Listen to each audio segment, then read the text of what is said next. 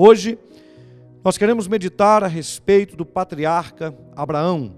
E eu quero ler com você o texto de Gênesis 14, versículo de número 20.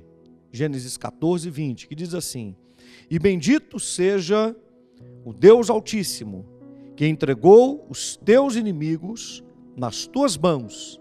E Abraão deu-lhe o dízimo de tudo. Agora, Gênesis capítulo 15, versículos 6 ao 9. E creu ele no Senhor, e imputou-lhe isso por justiça. Disse-lhe mais: Eu sou o Senhor, que te tirei de Ur dos caldeus, para dar-te a ti esta terra, para herdá-la. E disse ele: Senhor Deus, como saberei que hei de herdá-la? E disse-lhe: Toma-me uma bezerra de três anos, e uma cabra de três anos, e um carneiro de três anos, e uma rola, e um pombinho. E também eu quero ler com você Malaquias, capítulo 3, verso de número 7. Desde os dias de vossos pais, vos desviastes dos meus estatutos e não os guardastes. Tornai-vos para mim, e eu me tornarei para vós, diz o Senhor dos Exércitos. Mas vós dizeis: em que havemos de tornar? Senhor nosso Deus, essa é a Sua santa palavra e nós te pedimos, fala conosco no poder do nome de Jesus. Amém. O título desta mensagem é O Poder da Fidelidade. Fidelidade não se negocia. O poder da fidelidade. Fidelidade não se negocia. Eu quero pedir para você também, se você tem um vidrinho de óleo aí na sua casa, você já deixar preparado aí perto de você, porque você mesmo, eu vou orar com você aqui, mas você mesmo, porque você está me assistindo, você não está ao vivo, você mesmo vai pegar esse óleo e vai ungir a sua cabeça no momento que eu falar com você. Isso acontecerá logo depois da conclusão da mensagem. Logo depois da conclusão da mensagem. Então deixe o óleo também preparado, como também você já deve deixar preparado aí a Santa Ceia, o suco de uva que você pegou aqui na igreja, você que não pode estar pessoalmente, não é? E o pão, deixe também separado, porque hoje também nós vamos cear na presença de Deus. O nome Abrão significa pai elevado, pai ilustre, pai excelso. E o nome Abraão significa pai de multidões. Pai de multidões. E o primeiro personagem que nós vemos descrito aqui nos textos que nós lemos é Abraão. É sobre ele que nós vamos pregar hoje aqui. É um pouco sobre a vida dele e um pouco sobre o que aconteceu depois de Abraão, lá no tempo do profeta Malaquias. O nome Malaquias significa mensageiro, aquele que traz uma mensagem, no caso, uma mensagem da parte de Deus. Quando nós olhamos para Abraão, o patriarca, Deus o tira de uma terra, uma terra distante, a terra de Ur dos caldeus. Deus o tira da sua parentela e o guia para uma terra que o próprio Deus diz que irá lhe mostrar. E ele vai pela fé. E Abraão, ele vai rico. Ele era um homem que tinha muitas posses. E nesta caminhada ele vai juntamente com seu sobrinho Ló. Depois existe um desentendimento entre os pastores de Abraão e entre os pastores de Ló, não entre Ló e Abraão, mas entre os seus pastores, por causa justamente do local onde eles estavam e porque ambos tinham gado e o desentendimento com certeza foi sobre como esse gado estava se alimentando. Será que as planícies, o local onde eles estavam, era suficiente para alimentar a quantidade de animais de Abraão e de Ló? sendo que os dois estavam muito bem estabelecidos, peregrinando, e houve então uma separação entre Abraão e entre Ló. E nesse interim da caminhada de Abraão obedecendo a Deus, obedecendo ao Senhor, Abraão, logo depois de estar separado de Ló, ele vai receber uma notícia de que o seu sobrinho Ló, ele estava em grande perigo, ele foi tomado por grande perigo porque um dos reis que dominava aquela província para a região de onde Ló foi morar, região de Sodoma e de Gomorra, havia tomado todas aquelas cidades e Sodoma e Gomorra também haviam sido tomadas e Ló fora então levado juntamente com a sua família, com todos os seus bens, cativo. E aconteceu então a guerra de quatro reis contra cinco, e Abraão depois teve que fazer um enfrentamento contra os reis que foram vencedores naquela situação, contra os reis que tiveram êxito, e Abraão teve que enfrentar Kedorlaomer, que era o rei provinciano que dominava toda aquela província, todos aqueles outros reinos, e Deus deu a Abraão a vitória. E Abraão não era um homem guerreiro, ele não tinha um exército. Ele saiu com 318 homens nascidos na sua casa, eram seus servos, e Deus lhe deu uma grande vitória. E Deus lhe dando uma grande vitória, todos os despojos daquela batalha ficaram pertencendo a ele, porque ele venceu aquela batalha. E uma batalha que nós vamos ter despojos de nove reinos, pelo menos nove reinos envolvidos ali. Abraão, consequentemente, ficou numa situação ainda muito melhor da qual ele estava. Quando nós vemos isso, nós observamos Abraão se encontrando com Melquisedeque.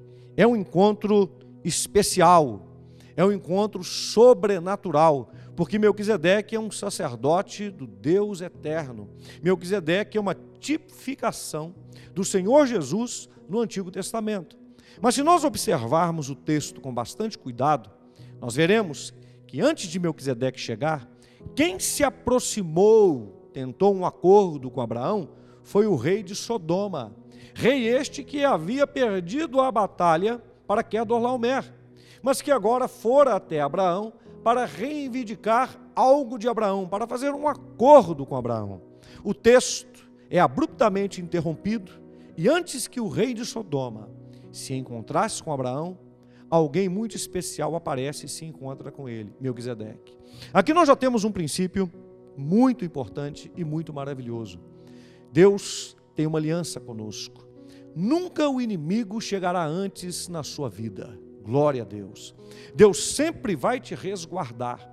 Isso significa que antes de alguém ceder a uma tentação do inimigo, a uma proposta do inimigo, Deus já vai ter instruído a esta pessoa que teme a Deus sobre esta possibilidade. Deus já vai ter, de certa forma, vacinado este irmão, este filho, a respeito desta possibilidade. É como aconteceu no jardim do Éden. Antes que Satanás entrasse na serpente e enganasse o homem, Deus não deixou desprovido, Deus já havia lhe avisado: não coma do fruto da árvore do conhecimento do bem e do mal, porque se você comer do fruto desta árvore, certamente você morrerá. Você pode comer dos frutos de todas as árvores do jardim, mas do fruto da árvore do conhecimento do bem e do mal, deste você não vai comer, porque se comer, vai morrer. Ou seja, Deus havia vacinado Adão e também Eva. Eles não foram ali como que ingênuos, não, eles estavam avisados do que iria acontecer. Eles estavam certos, saiu da boca de Deus. Da mesma forma, o rei de Sodoma, que aqui é um símbolo de Satanás, ele se aproxima de Abraão para lhe fazer um acordo. Mas antes que ele chegue, Melquisedeque, glória a Deus, antecipa, chega antes, e Melquisedeque vai oferecer para Abraão pão e vinho. Olha que coisa maravilhosa. Símbolos da ceia usados, que seriam usados por Jesus milênios depois. Então é uma história maravilhosa, é uma história profética. Ele chega antes. E quando nós lemos o texto, bendito seja o Deus Altíssimo, que entregou os teus inimigos nas tuas mãos. Isso aqui foi Melquisedeque que disse para Abraão. E diz o texto: E Abraão deu-lhe o dízimo de tudo. Nós temos aqui Melquisedeque recebendo o dízimo. Eu quero lembrar para os amados irmãos que nesse tempo não havia lei, Moisés nem havia nascido. Então, muita gente quer questionar o dízimo, quer questionar a oferta, dizendo que isso faz parte do Antigo Testamento, dizendo que isso faz parte da lei. Ora, aqui neste tempo não havia lei. E como explicar o próprio Senhor Jesus, tipificado na pessoa de Melquisedeque, recebendo das mãos de Abraão o dízimo? Como explicar isso? Não tem como explicar isso, é preciso simplesmente obedecer e entender que esta é uma premissa, uma palavra divina, que este é um princípio que vem do céu. Se só houvesse esse texto na Bíblia falando a respeito do dízimo, ele já entraria em altíssima importância pelo fato de ter sido entregue pelo patriarca da fé dos judeus, pelo patriarca, aquele que Deus levantou para nele firmar um povo. Abraão foi chamado para isso. Então, se só houvesse esse texto mostrando o patriarca, aquele que iniciou, de certa forma, o rito da religião judaica.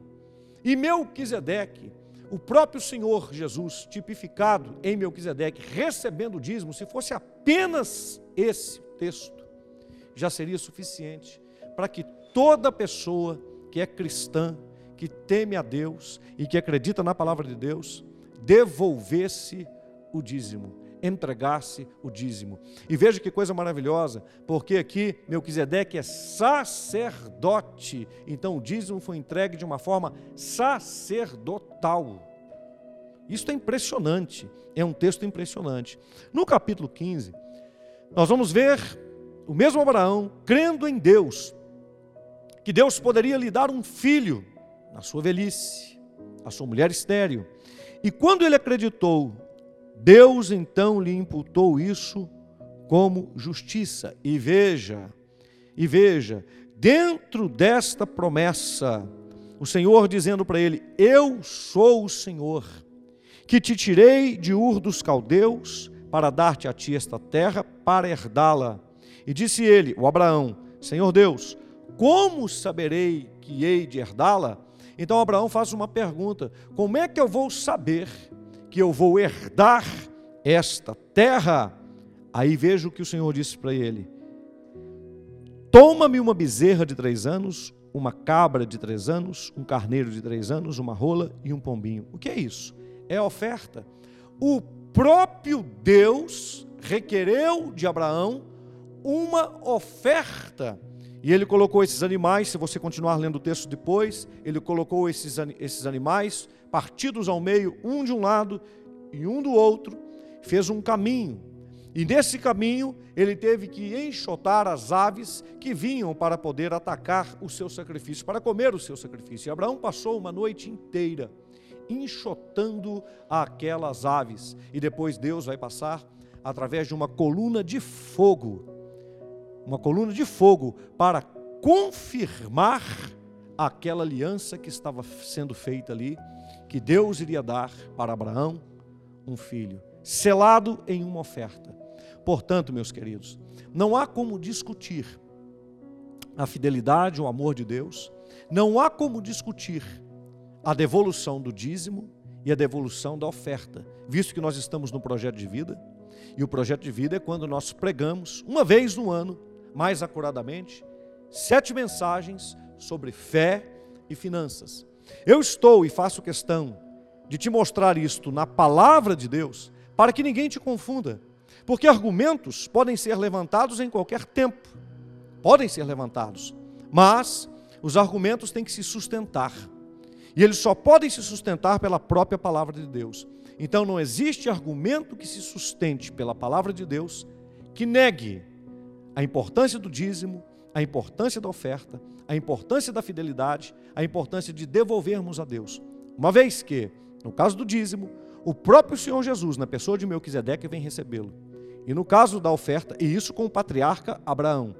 E no caso da oferta, debaixo de uma promessa de Deus, o próprio Deus afirma para Abraão que para que ele saiba, para que seja selado, que aquilo que foi lhe prometido vai se cumprir, o próprio Deus requer dele a oferta e diz para ele o que ele deve fazer e como ele deve fazer. Isso é maravilhoso.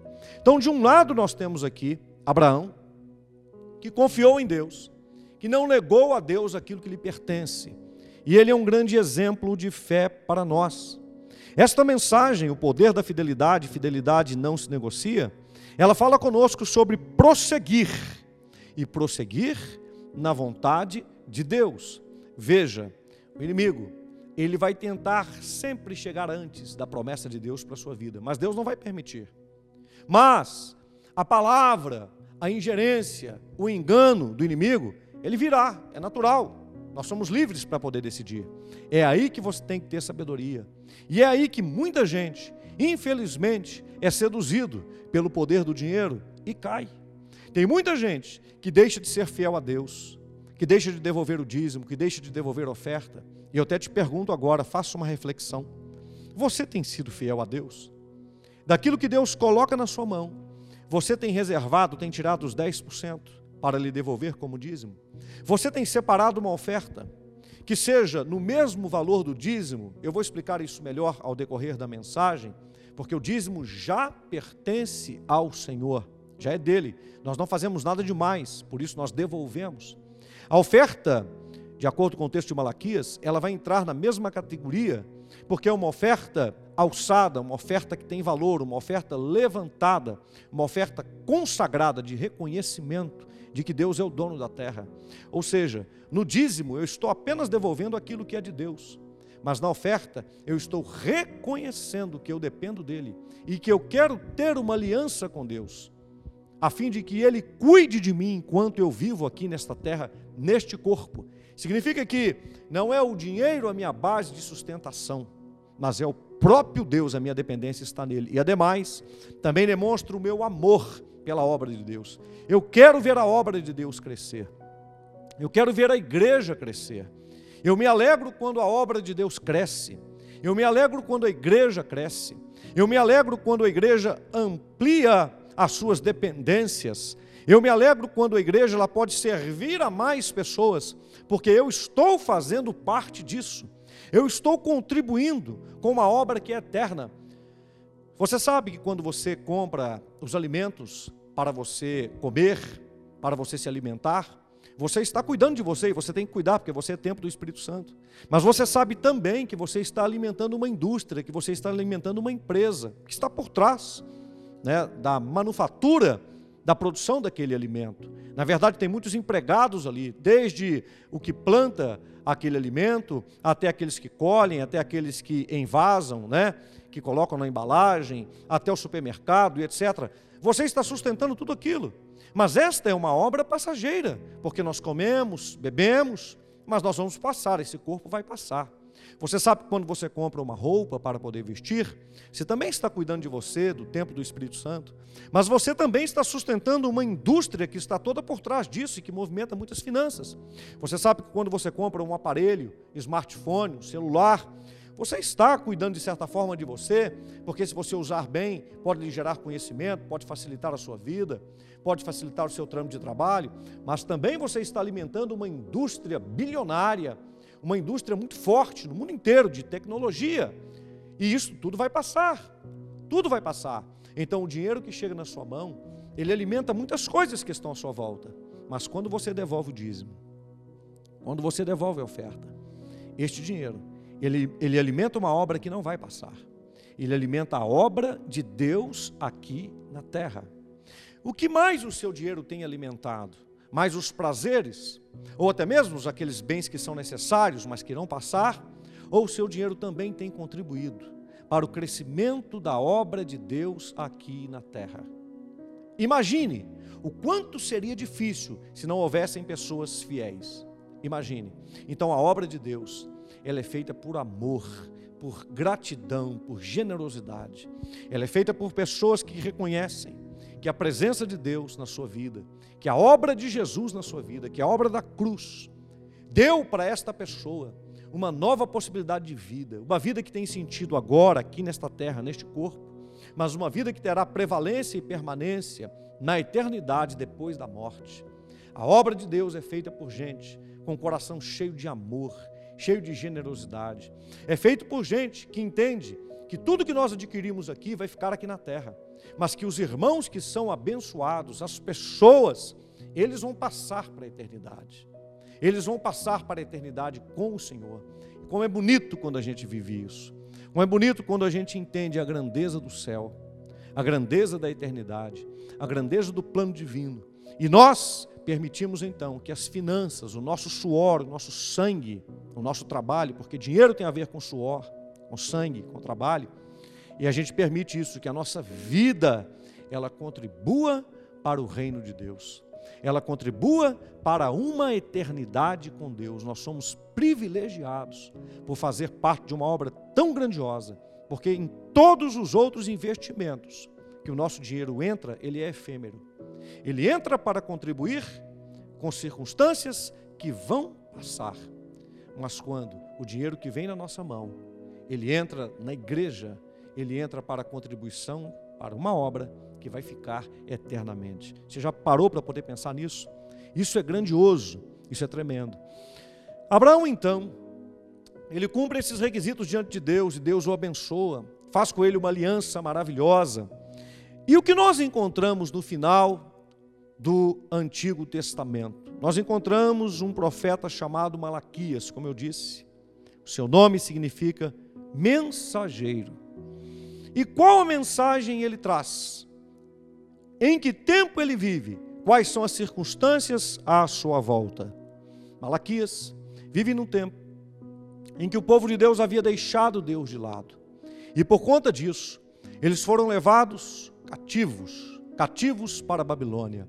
E ali passaram 70 anos em um cativeiro terrível, sofrendo, sofrendo. Foi muito difícil. O templo fora destruído, todos os utensílios do templo, os utensílios sagrados, foram tomados. Nabucodonosor e os seus sucessores desonraram a Deus. Logo depois, Nabucodonosor vai reconhecer a Deus, tudo bem, mas eles desonraram a Deus, seu filho vai desonrar ao Senhor, vai tentar ao Senhor. Foi um tempo difícil para o povo de Deus. Mas Deus, ao longo desses cativeiros, ou desse cativeiro, vai libertar o seu povo. E o povo vai começar a voltar, a voltar para Jerusalém. Terão a oportunidade de reconstruir a cidade, de reconstruir o templo. E quando eles vão para reconstruir o templo, a primeira coisa que eles reconstroem é o altar do holocausto. Sempre é assim. Sempre é assim.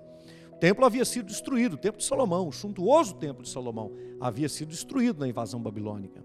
Agora, a primeira coisa que eles constroem, reconstroem, é o altar do holocausto, que simboliza o lugar aonde eles deveriam oferecer as suas ofertas. Seu coração está se voltando para Deus, está se voltando para o Senhor.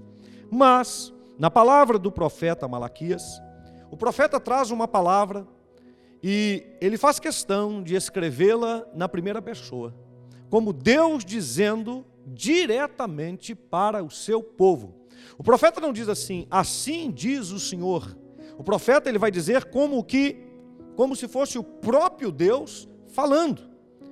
Desde os dias de vossos pais vos desviastes dos meus estatutos. O profeta não tinha estatutos, estatutos eram de Deus. E não os guardastes. Tornai-vos para mim. O profeta não estava o chamando para se tornarem para ele, para o profeta. É Deus falando. Tornai-vos para mim, e eu me tornarei para vós. É Deus dizendo: venham até mim, se voltem para mim, porque eu vou me voltar para vocês. E veja, ele assina, diz o Senhor dos Exércitos. Ele assina com essa patente de Senhor dos Exércitos, porque justamente o povo de Deus está enfrentando, saindo de cativeiros. Cativeiros aonde eles foram humilhados, dominados, aprisionados por exércitos poderosos que vieram contra eles. Deus está lhes dizendo: Eu sou o Senhor dos exércitos. Eu que estou falando com você para você se voltar para mim. Porque não tem exército que fique de pé quando eu entro na batalha. Não tem exército que possa vencer quando eu entro na luta. É isso que Deus está informando ao seu povo. E o povo diz assim: Mas vós dizeis, Deus dizendo, vós dizeis, em que havemos de tornar? Eis a questão em que havemos de tornar? A pergunta é essa: onde nós nos desviamos? O que é que está errado? E Deus é enfático: desde os dias dos vossos pais.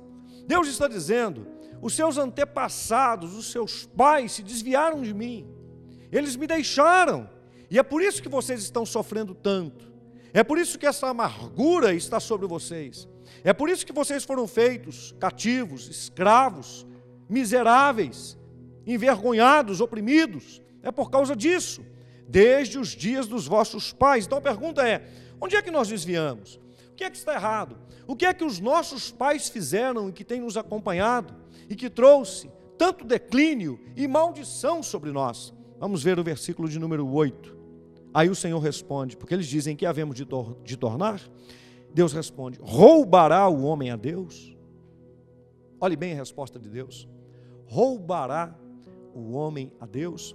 Meus irmãos, eu quero abrir um parêntese, porque estou fazendo a leitura do texto sagrado.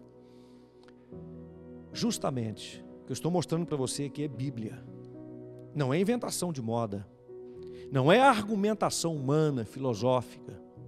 Eu estou mostrando para você aqui Bíblia. Deus inquirindo o seu povo, dizendo: Desde os dias dos vossos pais, vocês se desviaram dos meus estatutos e não os guardaram. Deus está dizendo que algo não foi guardado. Olhe bem. Tornai-vos e voltem para mim, e eu vou me tornar para vocês. E Deus assina, diz o Senhor dos Exércitos. Mas vós dizeis: Em que havemos de tornar? E Deus responde: Roubará o homem a Deus? E Deus responde: Todavia vós me roubais e dizeis: Em que te roubamos? E ele responde: Nos dízimos e nas ofertas. Você está vendo o texto aparecer para você? Mas, se você está com a sua Bíblia aí, abra no texto de Malaquias, último livro do Antigo Testamento. Confira se o que eu estou lendo aqui é exatamente o que diz aí na sua Bíblia. Confira para você ver. Em que te roubamos? Nos dízimos e nas ofertas. Deus está requerendo aqui os dízimos e as ofertas. Isso é muito sério. Deus está dizendo que aquele povo, que Ele está falando com eles diretamente ali, está dizendo que eles se desviaram e que os antepassados deles também se desviaram, por não guardar os seus estatutos, por não guardar e se desviar dos seus estatutos. É Deus que está dizendo. E Deus responde dizendo: onde é e o que é que eles não guardaram? Aquele povo não era fiel. Meu querido, será que essa palavra nós podemos anulá-la? Para anulá-la, nós temos que rasgar esta, esta página da Bíblia. Para nós anularmos essa palavra, nós temos que anular a aliança que Deus fez com Abraão lá atrás. Para nós descartarmos essa palavra de Deus, nós temos que também descartar o fato de Melquisedeque ter aparecido para Abraão e ter Abraão entregue a ele o dízimo de tudo. Nós temos que descartar o Deus Todo-Poderoso que falou a Abraão, dizendo que ele deveria oferecer uma oferta e como deveria ser a sua oferta, a fim de ter a convicção de que a promessa que lhe foi feita seria cumprida, que está fazendo uma aliança com Deus. Nós temos que descartar esse encontro divino com Abraão. Primeiro, na pessoa de Melquisedeque, representando Cristo no Antigo Testamento. Depois, o próprio Deus falando com Abraão. Tem como a gente tirar isso? E depois nós temos que rasgar o texto onde Deus fala na primeira pessoa e tirar esse texto da Bíblia e julgar que o que Deus está falando aqui não é tão importante assim. Não é tão importante assim. Veja que Deus, ele não pontuou outras questões aqui. Ele foi direto neste ponto, e eu tenho lhe dito. A área das finanças é uma área que pode ser medida. E se Deus falasse alguma coisa a respeito do coração daquele povo, do sentimento etc e tal, sendo o próprio Deus falando, Deus não erra, ainda assim o povo poderia dizer assim: Mas eu não sinto isso, isso é muito difícil de eu medir, isso é muito difícil de eu confirmar. Como Deus é extremamente justo, Ele tocou num ponto em que todos eles poderiam medir. Você não vê, você não vê ninguém contrapondo a Deus dizendo assim: Não, peraí, Deus, o senhor está errado. Nós temos sido fiéis e temos devolvido dízimo e oferta. Não, ninguém fala nada. Porque Deus foi direto no ponto. Vocês se desviaram e não guardam os meus estatutos. Vocês estão me roubando, disse Deus. Como isso é sério. E Deus continua: Com maldição sois amaldiçoados. Veja bem, porque a mim me roubais. Sim, toda esta nação. O dízimo não é apenas para os crentes salvos. O dízimo pertence a Deus. É requerido de toda a nação. Mas eu digo que aquele que é salvo, ele não pode deixar de ser fiel no dízimo e nas ofertas, justamente porque é, porque ele reconhece esse Deus Todo-Poderoso.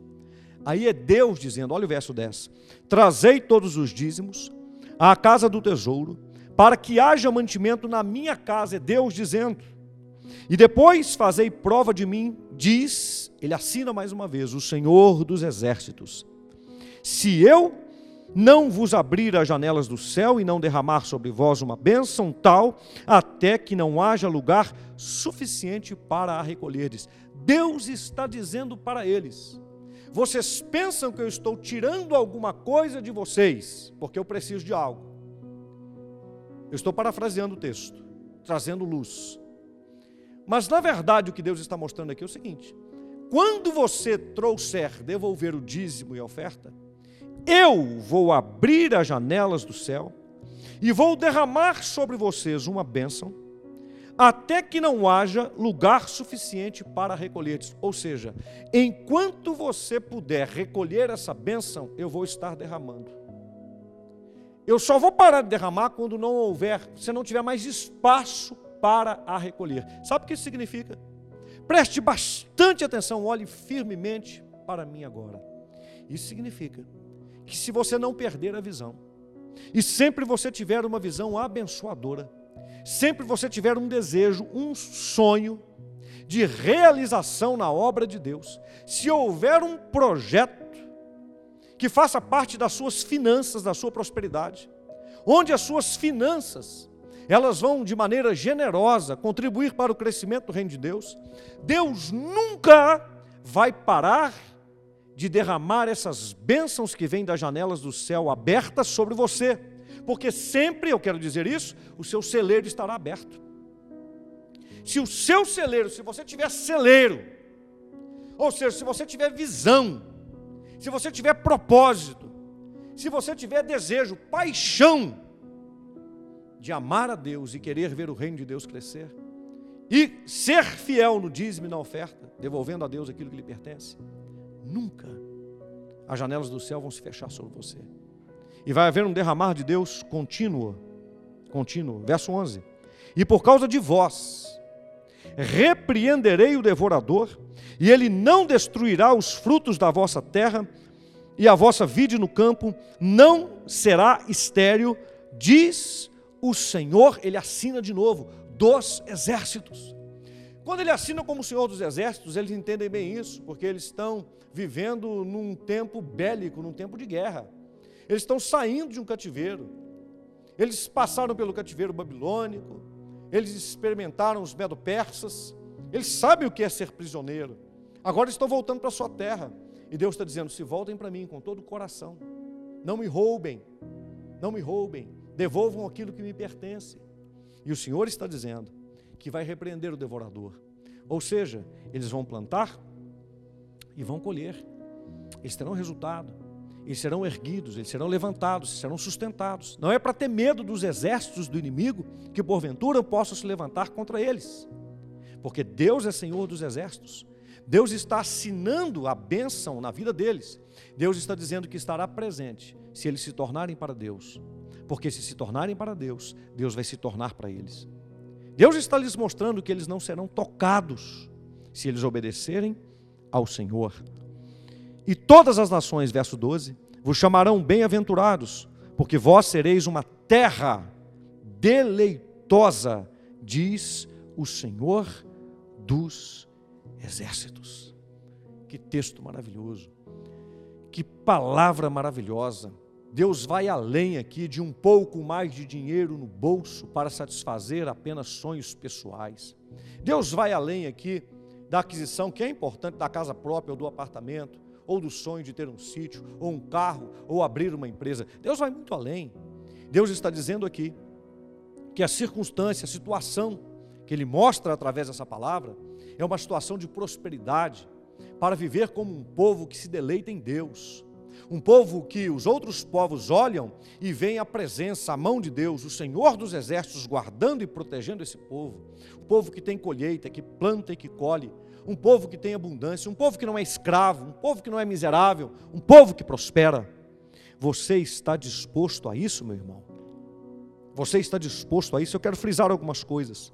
O que é o dízimo? O dízimo é 10% de tudo que vem à sua mão. E o dízimo não é dado, ele é devolvido.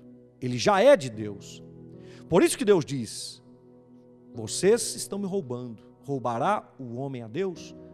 Mas vós me roubais nos dízimos e nas ofertas. O dízimo é 10%.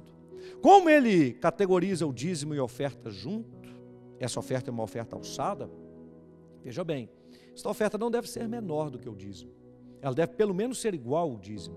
Por quê? Porque se o dízimo já pertence ao Senhor, já é dele, não estou fazendo nada demais.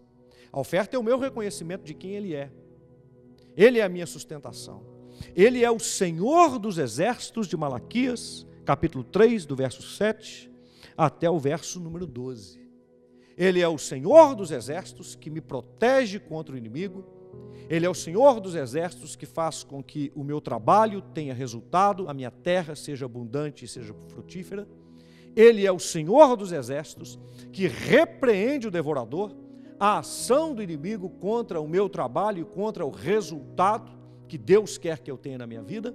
Ele é o Senhor dos exércitos que me faz ser notado por todos os que estão à minha volta, como alguém que é suprido pelo próprio Deus, como alguém que é mantido pelo próprio Deus, como alguém que é feliz e vive bem, por causa da sustentação do próprio Deus.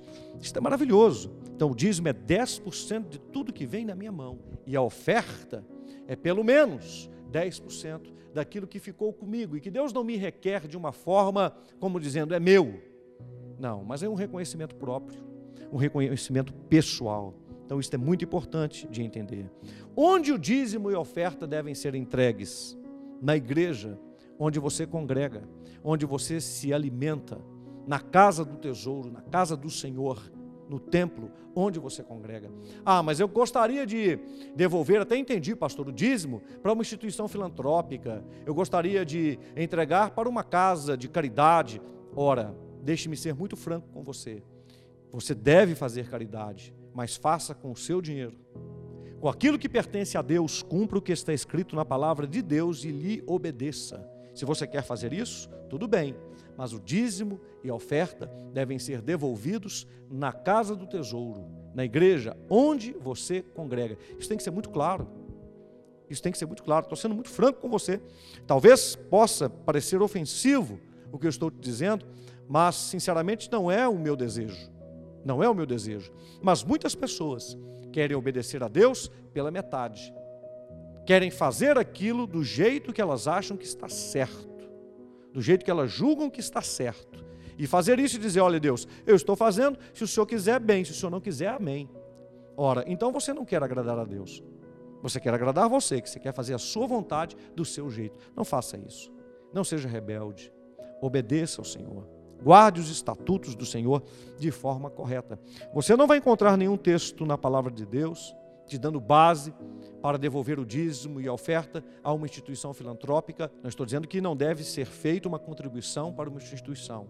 A Igreja do Evangelho Quadrangular atende todos os meses centenas de instituições filantrópicas, através do dízimo que você devolve aqui, através da oferta, através da oferta missionária. Várias casas várias instituições filantrópicas são atendidas pela Igreja do Evangelho Quadrangular. Você participa disso, não é indiretamente, não, é diretamente através da contribuição, da fidelidade que você faz na igreja local. Mas se quer fazer algo além, te aconselho, faça-o, mas não faça isso sufocando, não faça isso impedindo, não faça isso de forma errada, suprimindo devolver aquilo que é de Deus aonde ele mandou devolver, que é onde você congrega. Isso tem que ficar muito claro, muito claro. Graças a Deus. As consequências da maldição quando não se faz isso, o Senhor diz: com maldição sois amaldiçoados, porque a mim me roubais, sim, toda a nação. Existem consequências. A palavra de Deus está dizendo. Deus leva a sua palavra muito a sério. Mais uma vez eu digo, é a vacina. O mal nunca vai chegar antes. Mas ele vai chegar para poder te tentar. Deus não vai permitir que o inimigo chegue e derrube você e você diga assim, mas ele veio eu não sabia. Não, Deus vai vacinar você antes. Você vai ter o conhecimento da palavra. Agora, cabe a você obedecer o que diz a palavra de Deus. Então, isso é muito importante. E faça prova do Senhor. Traga o dízimo à casa do tesouro, traga a oferta e faça a prova do Senhor. Como eu já disse, janelas do céu abertas. E note que janela só pode ser aberta de dentro para fora. Só pode ser aberta de dentro para fora. Então é Deus que vai abrir. Derramamento de uma bênção tal que não pode ser guardada em celeiros. É um resultado extravagante. Paralisação da ação do devorador, ou seja, o trabalho sem prejuízo, sem perdas, né? E Deus assinando isso, dizendo que você vai ser uma terra deleitosa, um povo que experimenta a bênção de Deus. Queridos, ninguém questiona o preço quando entende o valor. Você, consequentemente, deve ter comprado algumas coisas ao longo da sua caminhada que custaram a sua vida, o seu suor, o seu sangue, o seu trabalho, o seu dinheiro. Mas você não questionou preço, porque entendeu o valor. Quando você compra uma casa, quando você compra um apartamento, quando você compra algo que tem um alto valor. Inclusive, tem coisas que você comprou e se valorizaram mais ainda. Você pagou um preço, preço alto, cortou na própria carne mas os anos se passaram e hoje vale muito mais, né? Por exemplo, quem comprou terrenos, quem comprou casa, quem comprou apartamento, já diziam os meus avós, quem compra terra não erra. Você lutou para poder fazer isso, mas com certeza teve um grande resultado. Foi um grande investimento, né? Então, ninguém questiona o preço quando entende o valor. O dízimo é muito mais importante do que o investimento financeiro, porque ele protege todo investimento financeiro que a gente faz é o próprio Deus, porque nós estamos mantendo a nossa aliança com Ele. Eu quero fazer um voto com você agora. Você está me ouvindo, não está aqui presencialmente. Eu quero convidar você para passar aqui pela igreja. Inclusive, se o pastor Edilson estiver aí, já traga para mim um envelope de oferta igual ao dízimo para ser entregue na ceia do mês de dezembro. Eu vou desafiar você hoje, hoje, Hoje, os irmãos que estiveram conosco, estão conosco presencialmente, todos eles passaram aqui pelo altar. Você está vendo aqui, à minha esquerda, uma coluna. Você está vendo aqui na minha direita, uma outra coluna. Eu preguei na semana passada a respeito desse assunto, no primeiro domingo do mês. Nós somos colunas na casa de Deus. Colunas na casa de Deus. Os irmãos passaram aqui pelo altar, entre essas colunas, e voltaram pelas laterais num ato de voto ao Senhor. Nesse momento, sabe aquele óleo que eu pedi a você que você segurasse aí na sua mão? Eu vou pegar o, o envelope aqui. Nesse momento, você vai pegar aquele óleo comigo, que daqui a pouco eu vou orar, e você vai ungir a sua própria testa com este óleo. Você vai ungir. Nós temos ungido os irmãos aqui para não tocarem ninguém nesse momento de pandemia, não é? Borrifando óleo nas mãos dos irmãos e os irmãos passando óleo na sua testa. Na verdade, durante as sete semanas que estão por vir agora, a partir de hoje, cada semana a unção será feita em uma parte do corpo. Então, inclusive, eu quero incentivar você. Você pode até acompanhar o culto, acompanhar a pregação aí na sua casa de forma confortável, mas eu quero convidar você para estar conosco aqui presencialmente. Nós estamos três horários aqui, às 8 horas da manhã até às 9h20, às 9h40 da manhã, tendo aí também mais uma hora e vinte de culto, na presença de Deus, e às 6 horas da tarde, terminando às 7h20, às 18 horas até às 19h20. Nós temos três cultos aqui. E eu quero receber você aqui presencialmente, para receber essas sete unções que nós estamos fazendo. Se não teve como você vir hoje, hoje nós já estamos, você está acompanhando comigo o último culto. Você venha na semana que vem, mesmo tendo se ungido, quando você estiver aqui presencialmente eu falar qual parte do seu corpo você vai ungir na semana que vem, você também vai ungir a sua testa. Também, presencialmente. Eu quero te convidar a fazer um esforço e estar aqui, presencialmente, diante do Senhor. Não fique aí na sua casa, confortavelmente, etc. Não, venha para o culto. Venha presencialmente para adorarmos a Deus juntos. Mas o desafio que eu quero fazer com você agora é justamente para você trazer. Você vai receber este envelope, oferta igual ao dízimo. você vai colocar aqui 10%, que é o dízimo. E você vai colocar mais 10%, que é a oferta, dentro deste envelope. Vai escrever aqui, dízimo, o valor, oferta, o valor, o seu nome, e vai devolver na Santa Ceia do mês de dezembro. Ok? O dízimo que você vai devolver nesse mês de novembro agora é outra coisa, é a sua fidelidade com Deus. Você que já faz isso, porque tem muita gente que já caminha assim, tem sido grandemente abençoado, continue fazendo. Agora, este desafio é para toda a igreja, é para você também que não faz. É para todos, para você provar o Senhor dentro do texto da Bíblia que eu lhe mostrei. Que eu lhe mostrei. O povo pergunta: "Em que havemos de tornar?" Deus responde: Roubará o homem a Deus? Todavia vós roubais e dizeis em que te roubamos. E Deus responde: Nos dízimos e nas ofertas. Verso 8 de Malaquias 3. Verso 8, confere na sua Bíblia, de Malaquias 3. Você que tem o 13 terceiro salário, a mesma coisa. Você vai colocar aqui a oferta no mesmo valor do dízimo, ou seja, o dízimo do 13 terceiro e o mesmo valor, a oferta no mesmo valor do dízimo, dentro deste envelope. Vai discriminar os valores, vai colocar o seu nome e vai entregar na ceia do mês de dezembro. Na ceia do mês de dezembro, quando você passar pelo altar novamente, eu não vou falar agora, mas eu tenho uma surpresa para você. Todos vocês serão condecorados, eu vou dizer assim, é uma surpresa. Todos vocês que passarem pelo altar serão condecorados. Primeiro, pelo reconhecimento da sua fidelidade ao Senhor, em nome de Jesus. Segundo, que isto vai ser um ato, como que um ato profético de algo que nós estamos fazendo diante de Deus. A presença de Deus sendo marcada na nossa vida em um nome poderoso de Jesus. Vai ser algo maravilhoso, você vai gostar muito. Isso na ceia do mês de dezembro.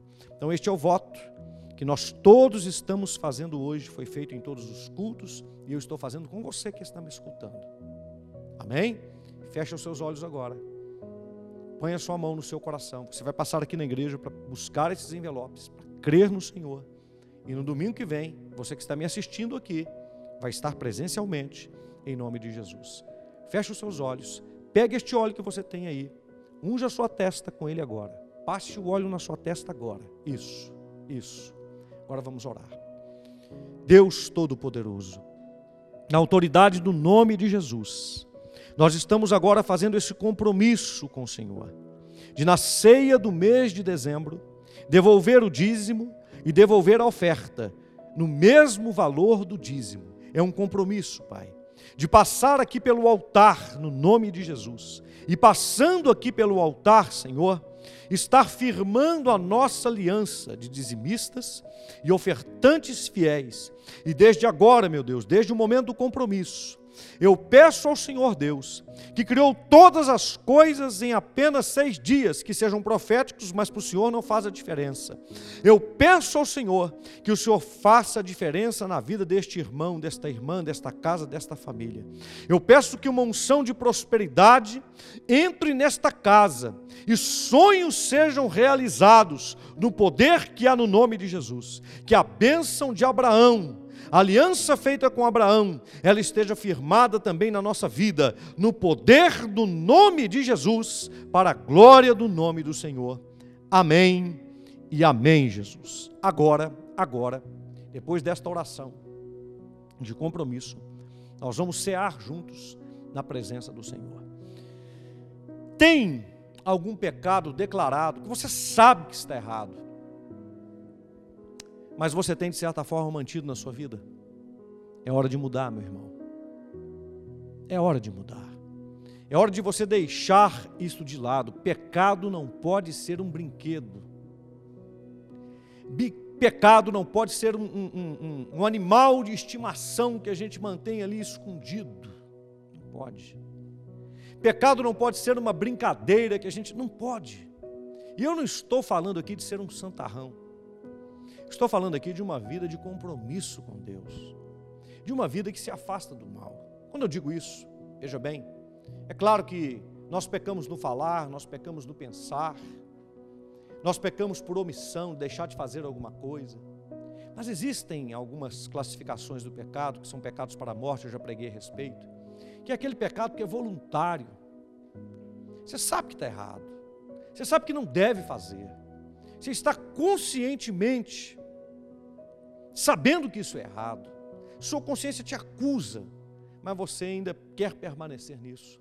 Vamos deixar isso de lado, meus queridos. Peça a Deus, ore ao Senhor. Ele limpa o nosso coração, ele nos faz mais alvos do que a neve, mais brancos do que a lã. Ele é poderoso para nos purificar de toda injustiça, quando nós nos arrependemos, confessamos e nos arrependemos dos nossos pecados. Eu convido você, vamos levar Deus a sério, vamos levar a, a fé a sério, vamos levar a igreja a sério, vamos levar a família a sério, vamos levar o cristianismo, a maneira de nós andarmos com o Senhor a sério, em nome de Jesus. Você sabe do que eu estou falando.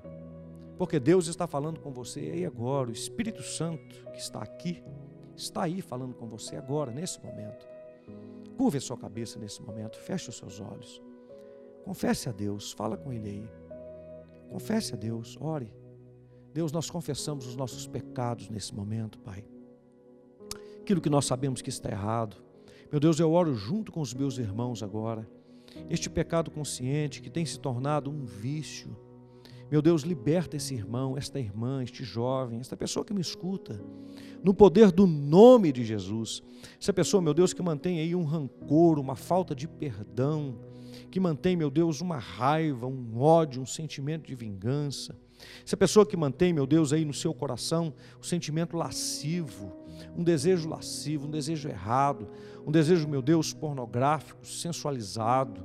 Meu Deus, no poder do nome de Jesus, essa pessoa que mantém, Senhor, essa questão desses pecados chamados capitais, meu Deus, essa pessoa que mantém esse orgulho, a inveja, a ganância. Oh, meu Deus, em nome de Jesus, a pessoa que deseja o mal para o outro, a pessoa, meu Deus, que está amarga, fechada, em nome de Jesus, Senhor. Limpa esse coração, limpa esse mal, Senhor.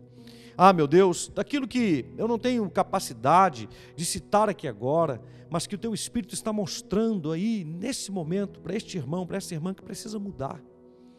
Vem com a tua boa mão agora, Pai, perdoa, restaura, renova. Nós consagramos ao Senhor agora o pão, o vinho, o suco de uva. E pedimos agora que quando nós ingerirmos esse pão, esse suco de uva, ele seja para nós, como a Bíblia diz, o corpo de Cristo, a vida de Cristo, em nome de Jesus, e a partir deste momento, Pai, desta ceia, desta ceia, meu Deus, de aliança, essa pessoa tenha um novo respirar, essa pessoa tenha um novo ânimo, um recomeço de vida, um prosseguir de vida na presença do Senhor, em nome de Jesus. O Senhor Jesus, na noite em que foi traído, tendo tomado o pão, partiu e disse: Esse é o meu corpo que é partido por vós, comam dele todos. Semelhantemente, após cear, tendo tomado o cálice, disse: Esse é o cálice da nova e eterna aliança no meu sangue, bebam dele todos. Porque todas as vezes que comerdes deste pão e beberdes desse cálice, anunciais a morte do Senhor, até que ele venha. Comam todos agora e bebam na presença de Deus.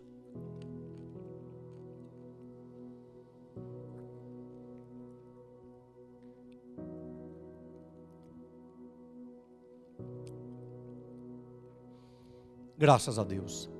Que bênção. Que Deus te abençoe. Eu tenho certeza que Deus está te fortalecendo, te curando, te levantando, te erguendo.